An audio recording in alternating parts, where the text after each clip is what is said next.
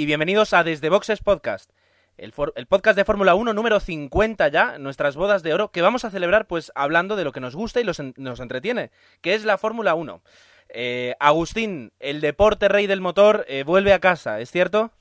Es cierto, es cierto. Buenas noches. Eh, recibimos la Fórmula 1 en Valencia y a ver eh, qué nos depara, a ver si nos sorprende con una carrera tan, tan buena como la de Canadá.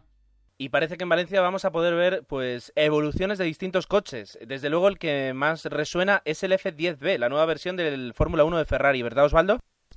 Así es, el esperado nuevo paquete del, coche de, Alonso y Massa. Así que bueno, vamos a ver si realmente con estos nuevos aditivos al coche vemos a Alonso más, menos conformista según la opinión de, de Agustín y lo vemos ya más yendo más a por la carrera y a por los puntos y a por la victoria, ¿no? Vamos a ver qué tal qué tal vemos eso y si realmente lo, el, nuevo, como repito, el nuevo paquete este que han puesto en, en los coches Ferrari realmente lo mejora o, o seguimos viendo el, el coche semi mediocre que hemos, estamos, hemos estado viendo hasta ahora.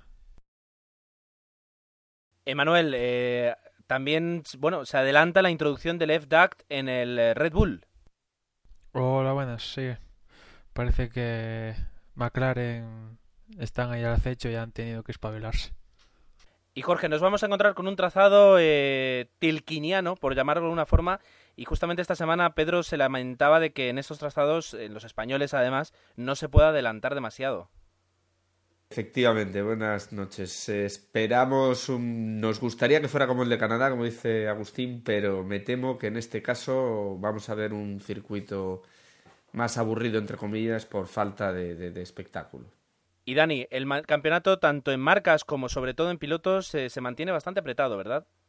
Pues sí, muy buenas a todos. Eh, Este año estamos en ese sentido disfrutando un poco de, más competitividad que el año pasado cuando teníamos solo dos marcas ahí y adelante y bueno, eh, esto lo que está favoreciendo un poco pues es ese, esa esa- ese relevo entre los primeros, esa, ese interés que estamos teniendo pues a ver quién es el que se lleva esta carrera.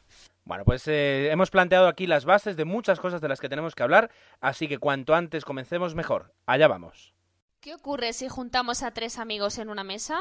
Tío, ¿has visto los faros que me he comprado para el coche? Ya ves, colega, que te han costado al menos 300 pavos, ¿no? Pues por lo menos. Vaya pibón me ligué anoche. ¿Y qué ocurre si juntamos a tres amigas en una mesa? ¿Os habéis fijado en el camarero? Es el típico tío chulo de playa intentando ligar con nosotras. Hablando de playas, cuando estuve en Punta Cana había una calita que se oía el rumor de las olas. Hablando de rumores, ¿sabéis una cosa? ¿Qué? Me he enterado de un cotilleo ¿Qué? ¿Qué? es muy fuerte. Dilo, Dilo ya. ya. ¿Queréis saberlo? Pues escuchar entreamigaspodcast.blogspot.com Y se acerca el fin de semana en Valencia para lo que es el Gran Premio de Europa, en un trazado semiurbano, eh, donde de alguna forma se marca casi casi el tempo, bueno, la, mitad de la temporada y los coches pues eh, vienen cargaditos de novedades. Eh, hablábamos del F10B, hablábamos de bueno de muchas eh, de muchas novedades para estos coches, pero incluso ya comenzamos a perfilar la temporada que viene. Y al respecto, bueno, y respecto a ello, hemos tenido ya las primeras declaraciones de Pedro de la Rosa sobre la nueva temporada. Emanuel, eh, seguro que quieres comentar algo sobre, sobre esto. Pues por un lado que Peter Sauber ha cargado contra BMW el anterior director técnico Will Ranf y, Ferrari también ha dicho que la culpa de que tengamos un C29 tan penoso pues es culpa de estos tres personajes y después Pedro pues que un poco ya cansado y de ver de una carrera tras otra de que él hace lo máximo y al final el coche pues no va y dice que pues el próximo año pues que está libre y que si algún equipo lo quiere pues que por él, por él perfecto que bueno que esta temporada le ha servido para continuar bastante más de lo que tenía pensado en la Fórmula 1. Pues ahí tenemos unas declaraciones de Pedro y además tenemos ya eh, confirmaciones, o ya habíamos dicho, del Ferrari B, eh, el F-DAC de Ferrari, eh, McLaren que seguro mm, pues no se queda atrás y eh, vamos a ver pues eh, digamos diferentes coches. Yo creo que no podemos a día de hoy, aunque nos va a tocar hacerlo, dar una, una porra sin, sin saber hasta qué punto los coches pueden marcar la diferencia en, en este nuevo Gran Premio. Ah, ¿Alguien quiere comentar en, en profundidad pues las novedades que parece que se vienen? Pues yo creo que lo que hay es expectación. Expectación en Ferrari por el por ver el avance, que quizás, como comentaba yo al inicio, no sea el mejor circuito para, para demostrar el potencial de un coche, pero, pero sí que nos puede señalar eh, el futuro cercano de, de la evolución de este Ferrari. Y bueno, y a ver, a ver ese también FDAC de, de, de Red Bull, a ver cómo, si realmente se distancian un poquito de, de los de los McLaren que, que han demostrado en Canadá que están muy muy fuertes. Mm, Creo que lo que hay, resumiéndolo, es expectación. Sí, yo creo además que eh, Red Bull nuevamente ha hecho un movimiento sabio y en lugar de intentar montar un FDAC de cualquier manera y luego ir viendo cómo lo mejora, pues eh, se lo ha tomado con calma. También está en posición de tomárselo con calma porque es el mejor coche ahora mismo. Eh, y a- bueno, también aparecían la semana pasada unas declaraciones de Stefano Domenicali diciendo que, reconocían que el hecho de gastar tantos recursos en el FDAC les había hecho dejar el resto del coche un poco por detrás. Eh, yo creo que ahí ha sido McLaren ha hecho un- una jugada muy muy inteligente al introducir esta, esta pieza a principio de temporada y ha hecho que el resto de escuderías se, se muevan en un terreno que no es el suyo. Pero, pero Red Bull no se lo toma con calma, porque esto de del FDA lo tenían pensado para Alemania, o sea, dentro de dos grandes premios. Y digamos que por lo visto lo que pasó en Canadá, pues digamos que lo han adelantado. Y en, Tu- precipitado. sí. y en Turquía ya vimos cómo le hizo. Y no creo que pues que en tres semanitas lo tengan tan perfilado. Es decir, esto del FDA se prueba en pista. Por mucho que lo pruebes como vimos en Sauber, eh, carrera tras carrera lo van evolucionando. No, pero yo me refería a que, por ejemplo, eh, ¿desde cuándo lo monta? Desde, cuán- desde el Gran Premio de España creo que lo monta eh, Ferrari, por ejemplo, si no voy mal. Quiero decir que han tardado mucho más tiempo en desarrollar el FDAC y, me da- y supongo que, eso significará que lo están haciendo con, más calma y pensándolo mejor que no meter un FDAC como Sauber o como, o como Ferrari apresuradamente para intentar competir. Es, es la sensación. Otra cosa es que ahora es verdad, se estén an- adelantando porque se han dado cuenta que no tienen tanta ventaja como tenían. Sí, de todas formas, Red Bull digamos que solo le falta el frente del DAB, porque McLaren ya ha avisado que en Silverstone dicen por ahí que va a llevar los algo que va a estrenar el Ferrari, que es la forma esta de los escapes, que en teoría le va a llevar a que la salida de estos gases pues aumentar el flujo de aire en esta zona trasera y que en curva rápida donde destacan los Red Bull pues vaya mejor y también a largo plazo le sirva para ir evolucionando el coche más rápidamente. Y McLaren también tiene pinta de eso con los escapes con lo que si ya ahora pues están ahí arriba con cuando tengan esto de los escapes y la zona trasera ya un poco más perfilada pues a ver qué a ver qué hace Red Bull porque el año pasado presentaron la versión B, pero este año igual no presentan la versión B. Y con respecto al 2011, eh, volviendo un poquito a las declaraciones que había hecho Pedro, ya hay escuderías que han confirmado eh, pues tanto datos técnicos como de, de pilotos.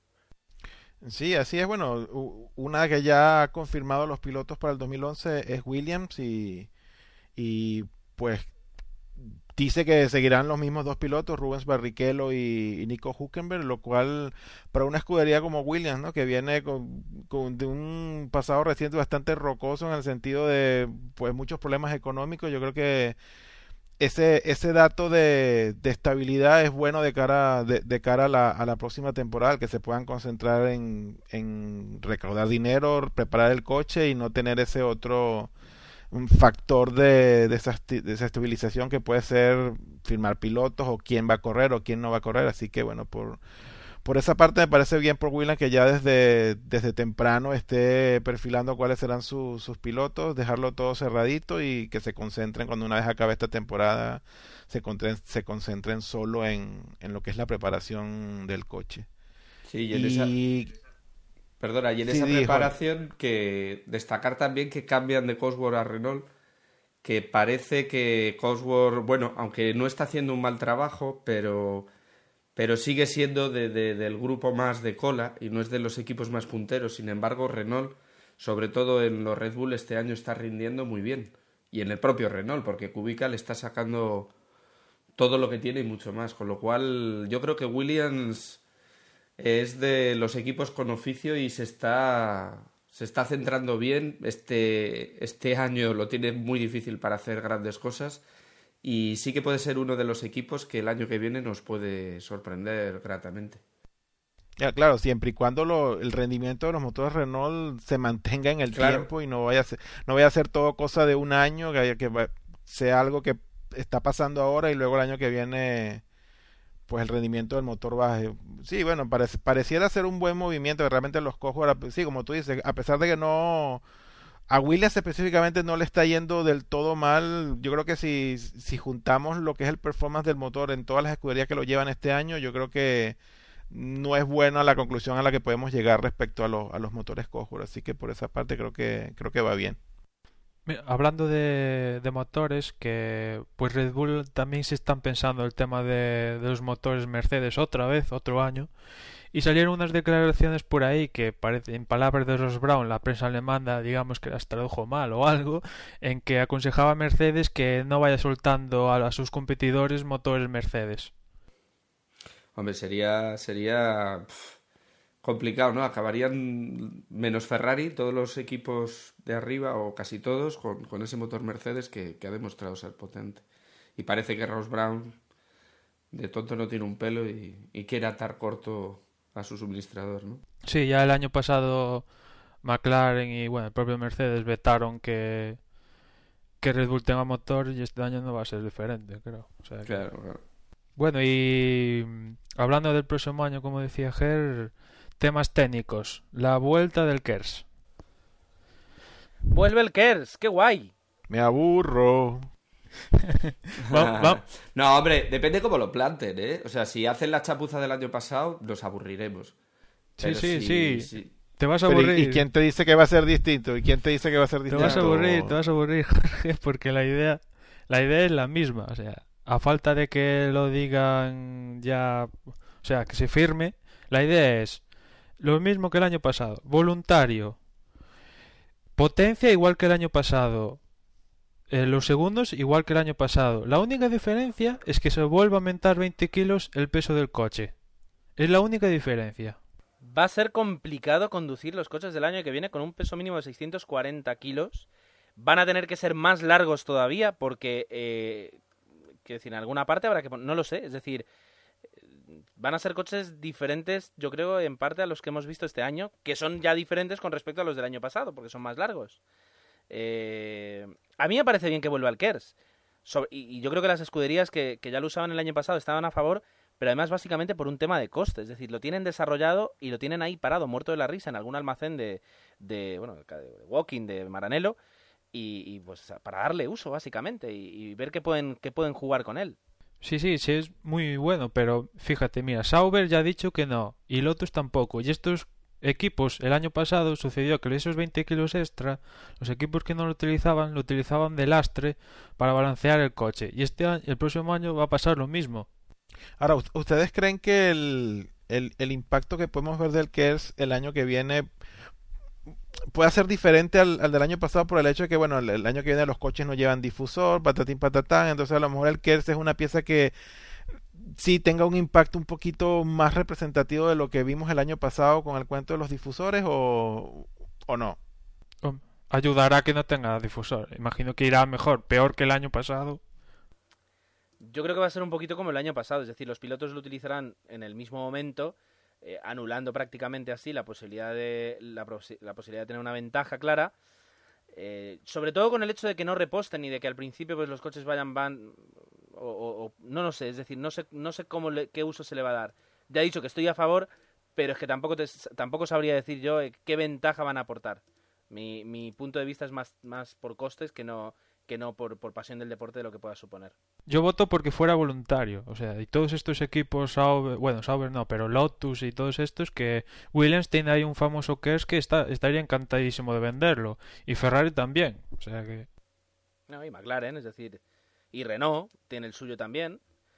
Sí, bueno, ah, Yo lo único que pido es que, que sea obligatorio. Eso de voluntario no me mola nada.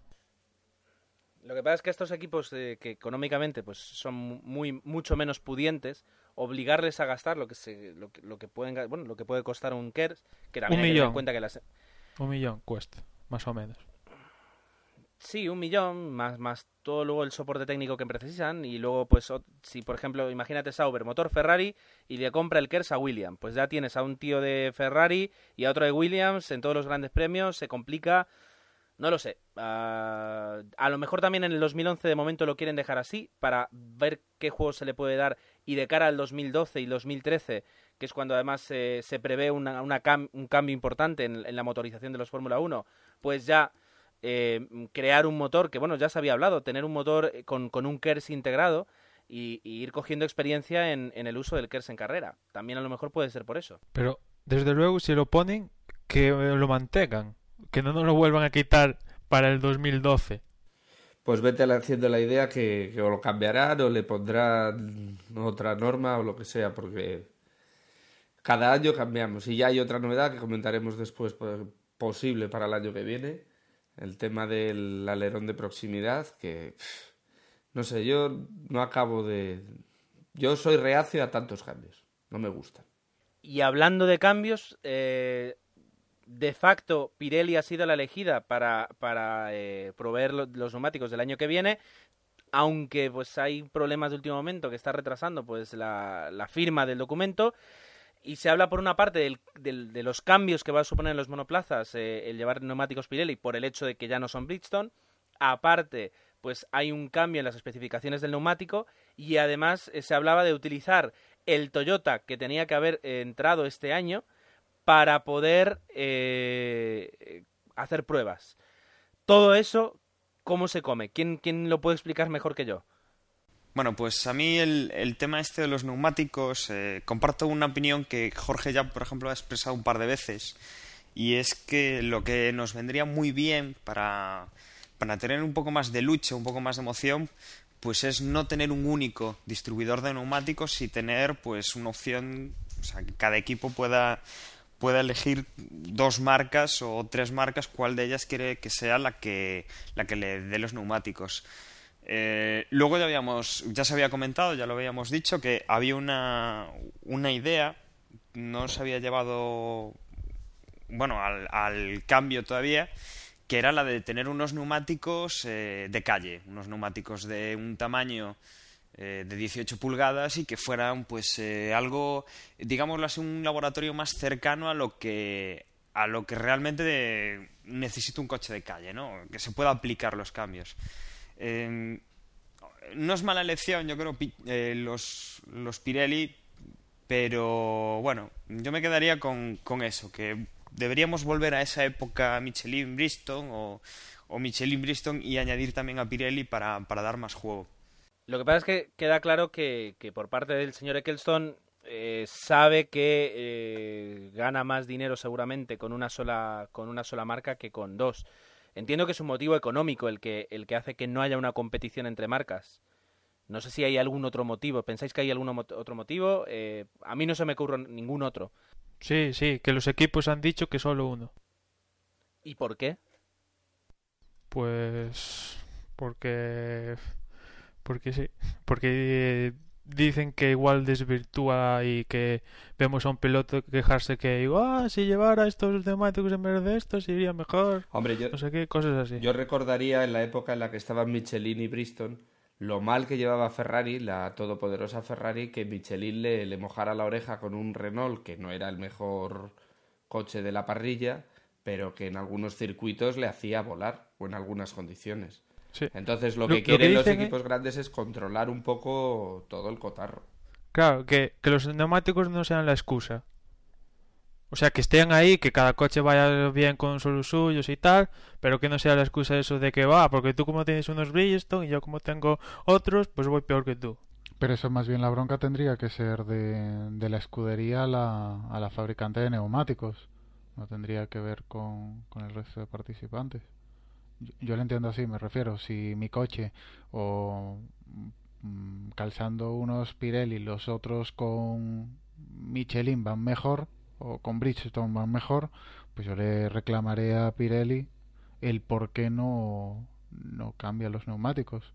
Pero bueno, el, el tema de la igualdad eh, es un poco de aquella manera, ¿no? O sea, no, no puedes pretender que los eh, equipos pues utilicen los mismos neumáticos, que haya esa igualdad, pero que solo sea, por ejemplo, los neumáticos. Pasa, por ejemplo, en las motos, la categoría de Moto 2 está limitada. Lo único que puedes tener diferente es el, el chasis. Todos los equipos van a tener el mismo motor y tiene muchísimo espectáculo, pero llegas a la categoría reina, que es la MotoGP, y cada uno pues monta su motor y su chasis y dentro de la misma marca de motor los equipos que no, no son los oficiales eh, tienen, tienen lo que ellos van consiguiendo comprarles a las, a las marcas oficiales entonces en Fórmula 1 la Fórmula 1 eh, es lo máximo y cada uno debe pues eh, sacarse las castañas esto no, no es una copa de, de igualdad no es una copa Renault no es una una copa igual entre todos los eh, coches, ¿no? Entonces, yo creo que, que todo lo que sean diferencias entre unos coches y otros, entre unas estrategias y otras, creo que va a venir bien para el espectáculo. Que sea lo que quieran, eso ya me parece discutible. Yo os estoy contando lo que dicen ellos. Si tenéis alguna queja, os dirigís a la FOTA. Que para eso están. No, pero Gracias, eso- Manuel, por, No, por, pero esa, lo- por esa aclaración. Lo mismo que, que- que con los neumáticos, entonces los, eh, los equipos también querrían un mismo KERS. Ya las condiciones del KERS o de uso de KERS, potencia, tiempo, etcétera, son idénticos, pero si, mm, si hay varios modelos de KERS, uno seguramente rinda más que, que el resto, posiblemente. Entonces se van a quejar del KERS y para el año que lo van a quitar o van a poner un KERS eh, único o Hombre, Agustín, o lo que sea. yo creo que va, vas por el camino de control. Eh, El KERS, los grandes equipos sí que lo van a controlar. Y sin embargo, los neumáticos es una cosa que, que es externa, un poco externa a ellos. Yo, vamos, yo lo entiendo así, no sé si me equivoco, pero, pero yo creo que es eso, ¿eh? Claro, pero imagínate, eh, los KERS, eh, eh, con el KERS, lo- los que los fabricantes de KERS van a controlar a los siguientes equipos. Pero imagínate que el KERS de Ferrari va mucho mejor que el de Mercedes o al revés. El otro se va a quejar. No, no, pero es que, a ver, es, es una competición. Eh, yo estoy un poquito con Dani, es decir, que cada escudería haga lo que sea necesario para tener el coche que corre más. Lógico, si nos por ponemos, eso me digo. si nos pon- Por eso entonces, eh, si el KERS de Ferrari funciona mejor, pues los de McLaren tendrán que trabajar su KERS. Así como ahora, por ejemplo, el mejor FDACT es el de el de McLaren o el año pasado el mejor doble difusor era el de Brown. Quiero decir, aquí que cada uno se busque las castañas de se saque las castañas del fuego el mismo. Mm, Si nos ponemos a controlar, terminaremos eso con una fórmula con una fórmula Ford, con una fórmula Nissan y no sé si es, es lo que queremos convertir en la Fórmula 1. Ya, ya tienen demasiadas cosas estandarizadas, como ahora, por ejemplo, la, la centralita, que es de McLaren. Todos los coches llevan la de McLaren. No sé si es, si es el camino o no. No, yo también coincido con eso, con los que cada, cada fabricante, eh, cada, cada equipo tendría que buscarse su propio fabricante de neumáticos. No estaría, no estaría mal. De todas formas, podemos avanzar un poquito porque nos queda poco No, tiempo y muchas espera, cosas que espera, comentar. espera. ¿Cómo que cada uno se, se tenga que buscar cada uno? O sea, hay que mirar un poco también la seguridad. O sea, vale, me voy a buscar a Hankook, los de Lotus, y después pero- estallan cinco neumáticos seguidos en la carrera. Tampoco, o sea, un poco de... Oye, si, si la, la, FIA saca una homologación de neumáticos y yo me quiero buscar un constructor chino de neumáticos que me haga unos neumáticos homologados para, la Fórmula 1 y la Fórmula y la FIA dé el visto bueno a que esos neumáticos cumplen los requisitos mínimos, pues seguro que habría un montón de fabricantes que estarían dispuestos a, meter pasta y no cobrar para que su, su marca de neumáticos pudiera correr en, en Fórmula 1. Además, estábamos hablando de estábamos hablando de reducir costes.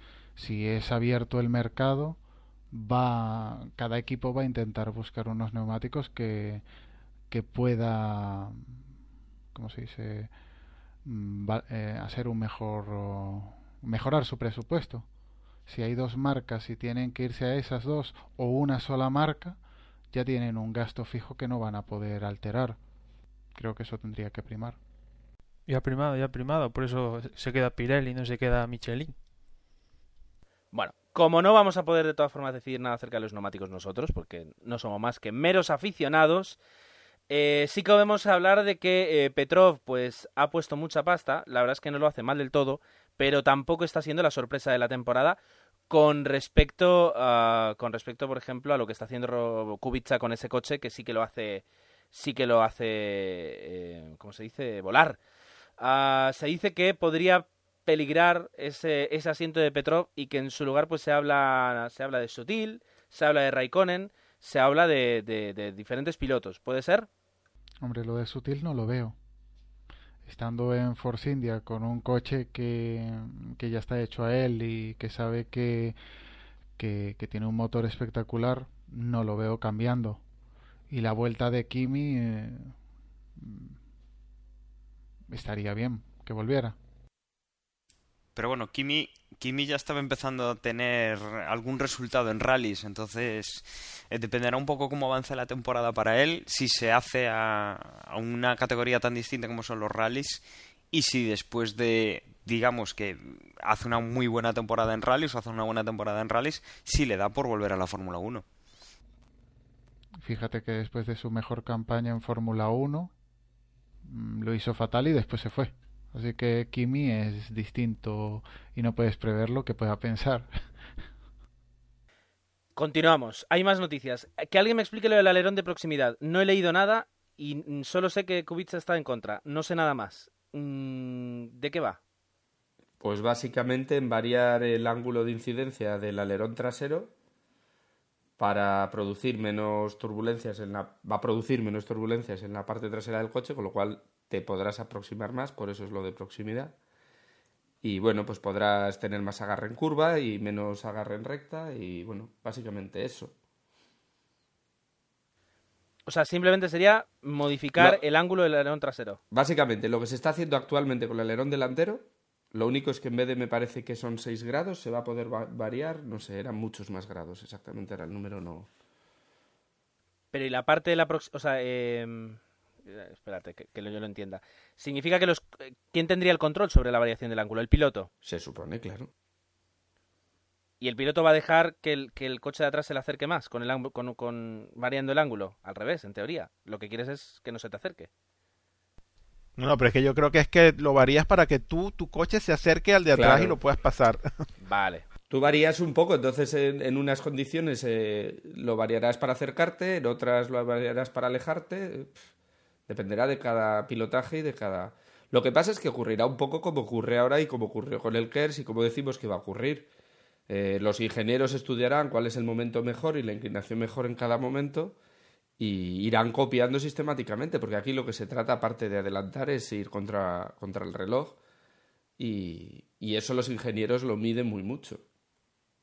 Bueno, y la, la otra cosa que creo que dentro de las normativas del famoso alerón este también está que teóricamente el piloto solo lo puede usar cuando piensa adelantar a, a otro y cuando está a una, a, un- a una proximidad de menos de un segundo de distancia. O sea que si estás a 3, 4 segundos no puedes usar alerón para, para acercarte al, al que llevas adelante. Es un poco complicado y y teóricamente pues los cambios o la maniobrabilidad que tienes con el alerón, lo que eh, digamos que el efecto que tiene es muy parecido a lo que hoy día hace el, el F-Dog, ¿no? Pero, pero bueno, las restricciones es que bueno, aquí solamente lo puedes usar si estás detrás de un coche a menos de un segundo de, de distancia. Si estás a 2, 3 no puedes usar esto para acercarte. No lo sé, no lo sé, no lo veo. No Sí, es un cuento- ah, demasiado- yo tampoco- Demasiado complicado. Yo tampoco lo veo claro, en vez de que estos son Y tampoco está cerra- y tampoco está cerrado, o sea, to- también está en estudio y o sea, todo esto que se está diciendo ahora puede variar, es decir, mm, otro cuento. A ver cómo acaba. Bueno, ya- seguramente lo veremos, estaremos ahí para verlo. Y hablando de verlo, ah, yo sé que vosotros sois amantes de la alta definición. De momento, nada de nada hasta el 2012, ¿verdad? Pues no. Eh, estamos en un mundial de, de fútbol por cambiar de deporte y ya se está emitiendo en 3D. Tecnología nueva y que podría estar desarrollándose en cualquier otro deporte. Y la Fórmula 1 todavía, ni esta temporada, ni la que viene, podremos disfrutar de, de la, de, de la alta definición. Yo Bueno, pero también personalmente soy- Di, di. No, yo decía que, bueno, pues tenemos que verle el lado positivo, porque realmente si se emitiera hoy día en alta definición, nosotros los pobres mortales aquí en España igual estaríamos estaríamos jodidos porque igual no la estaríamos viendo en alta definición, así que que sea en el 2012 que se empiece a emitir a nivel mundial, hasta cierto punto quizás hasta, hasta nos conviene porque probablemente en ese momento ya, ya aquí todo el, el, espectro se habrá liberado, la, la, las televisoras pues habrán puesto sus nuevos MOXes y tendrán el, el ancho de banda suficiente para que en ese momento probablemente todas las televisiones tengan su canal de alta definición y bueno, sea la sexta o, o la televisión que en ese momento emita la Fórmula 1 aquí en España, pues puede hacer uso de esa señal originaria que va a venir en alta definición y la, la podrá retransmitir a, a, todos nosotros, ¿no? Entonces, si bien es cierto que ha tardado el asunto, si lo vemos de una forma un poco pragmática para los que estamos aquí en España, pues no viene del todo mal que se tarde un par de añitos más para cuando aquí realmente estemos preparados 20 años después, ¿no? Pues yo no estoy de acuerdo. Yo creo que hay maneras de verlo, aunque sean otros idiomas, y luego además hay maneras de guardarlo para el recuerdo. Y si tú ves hoy un carrerón en Valencia y dices, wow, esto lo guardo, yo lo prefiero guardar en alta definición. Y seguro que, gracias a mis amigos que comparten sus archivos multimedia, lo tendría en ese formato. Sea como sea, Eccleston manda y va a ser que hasta el 2012 nada de alta definición. Así que poco podemos hacer. Cambiando radicalmente de tema, abandonando ya las, las noticias y entrando ahora ya sí en las últimas vueltas, como vamos con poco combustible, pues vamos a ir más rápido. A, a raíz de, bueno, del, debate acalorado que se hizo en el último episodio, en el último capítulo, pues eh, Emanuel creó una encuesta de estas de Tweetpoll, eh, hacer, bueno, para toda la gente que quisiera votar, sobre si veíamos, bueno, si se veía a Fernando Alonso desmotivado, conformista, con falta de chip ganador, decepcionante. Eh, nada, no, no era yo solo el que pensaba, por lo visto, la, que la actitud de Alonso no era la, la mejor. Eh, los resultados creo que son 13 a que sí estaba desmotivado y 24 a que no. Lógicamente, segura, eh, ese 13, esos 13 votantes piensan o pensamos que, que puede dar más Alonso, que no solo depende del coche. Por otra parte, los otros 24 opinan que lo está haciendo todo lo bien que puede. Así que, en cuanto a mayoría, pues digamos que la razón, la razón se viene para los que pensamos que lo está haciendo bien, aunque se puede decir que hay un debate creado sobre, sobre el trabajo o el rendimiento de Fernando Alonso. ¿Estarías de acuerdo con mi comentario, Agustín? Sí, por supuesto, siempre. Bueno, no pues coincido con él, pero... No, pero... Lo respeto. O sea, te pregunto si, si estás de acuerdo y me, dices que estás de, acuerdo, pero que, no coincides con él. No, no, no, que, digo que, el Otra cosa es que yo no del, Pero que el resultado de la encuesta viene a decir a que la mayoría piensa que, lo está dando todo, aunque eh, se puede entender que hay una minoría amplia, pero minoría, que dice que, cree que sí, que le falta el espíritu ganador. Sí, sí, sí, así sí. Bueno. De cara a este Gran Premio de Valencia, del cual no hemos hablado prácticamente nada, eh, como aquí, aquí viene puesto Manuel, es una tilcada, es decir, es un circuito semiurbano, pero que eh, corresponde bien a lo que dice Tilke, es decir, eh, rectas largas, curvas lentas, muy difícil de adelantar y que bueno pues va a haber como, como suele ser pues problemas con, con el motor bueno con, con, los neumáticos y sobre todo con el freno porque después de hacer rectas largas pues hay que tomar la curva lenta y eso significa mucho esfuerzo para los para los frenos.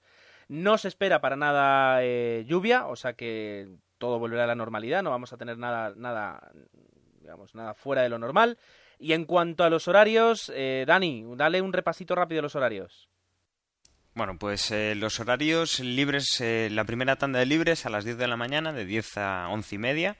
La segunda tanda a las 2, de 2 a, a 3 y media. Y el sábado tendremos libres a las 11 de la mañana, de 11 a 12. Y la clasificación, como siempre, horario europeo, a las 2 de la tarde. El domingo, mismo horario que la clasificación, otra vez a las 2 de la tarde. Y bueno, recordar que a través de la Sexta, que es quien transmite aquí en España, pues eh, podremos ver, eh, si bien no todos los entrenamientos por televisión, pues sí a través de su página web. Y rapidísimamente, hagamos una porra express. Eh, ¿Quién empieza? Rápido. Jorge, por ejemplo. Puf, puf, puf, puf, puf. Es difícil. Yo me voy a arriesgar y voy a decir que, que Vettel va a resurgir de sus cenizas. Después eh, va a estar. eh, yo creo que Alonso va a resurgir de sus cenizas. Y va a cerrar el trío Hamilton. Bien. Osvaldo, por ejemplo. Eh, yo también, yo creo que los Red Bull van a volver aquí, pero yo voy a, a no estar eh, 100% de acuerdo con Jorge y diré que Weber viene por sus fueros y va a ganar. Le voy a dar un voto de confianza al, a Alonso con las nuevas modificaciones al coche y diré que Alonso quedará de segundo. Y yo insisto en que Baton puede quedar tercero.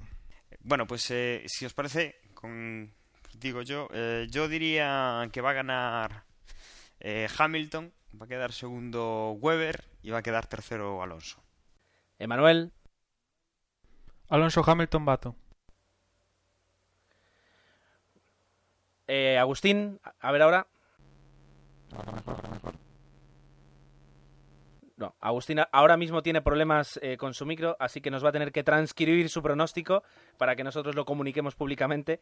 Y mientras tanto yo diré que mi apuesta es por Fernando I, Sebastián Vettel eh, segunda, eh, bueno, segundo y creo en el resurgir de Massa con el nuevo Ferrari en el que podría encontrarse más a gusto y como además yo lo vi ganar en el 2008 en ese circuito, pues confío en Massa para ser tercero.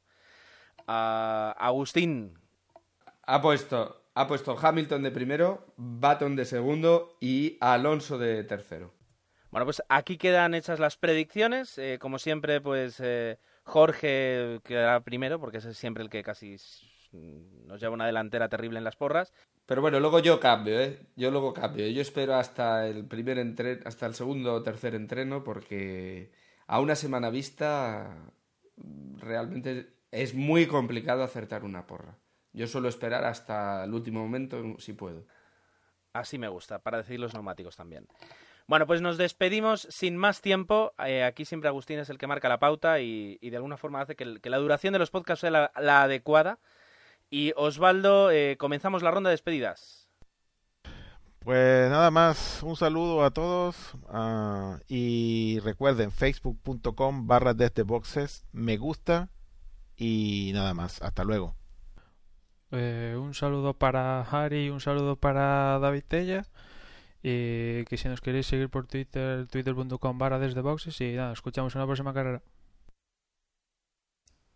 Y recordaros que en nuestra página web, en desdeboxespodcast.com barra porra, tenemos ahí nuestro particular juego en el que hasta el sábado a las 2 de la tarde podréis echar vuestra, vuestra apuesta para el Gran Premio de Valencia. Un saludo a todos. Y ya sabéis, para cualquier comentario, dirigiros a, la web, al site, a desdeboxespodcast.com y seguir, seguir animando así los comentarios que, que es lo que nos alimenta. Hasta la semana que viene. Y nada, si queréis felicitarnos este número 50, tenéis el, nuestra cuenta de correo desde boxes.gmail.com y ahí agradeceremos cualquier saludo o cualquier uh, bronca que queráis echarnos. Un saludo hasta la semana. Pues como ya está todo dicho, yo solo digo que espero que tengamos todos una buena carrera, que disfrutemos del espectáculo y que nos vemos, eso, al poquito de terminar la carrera. Un saludo a todos, hasta la próxima.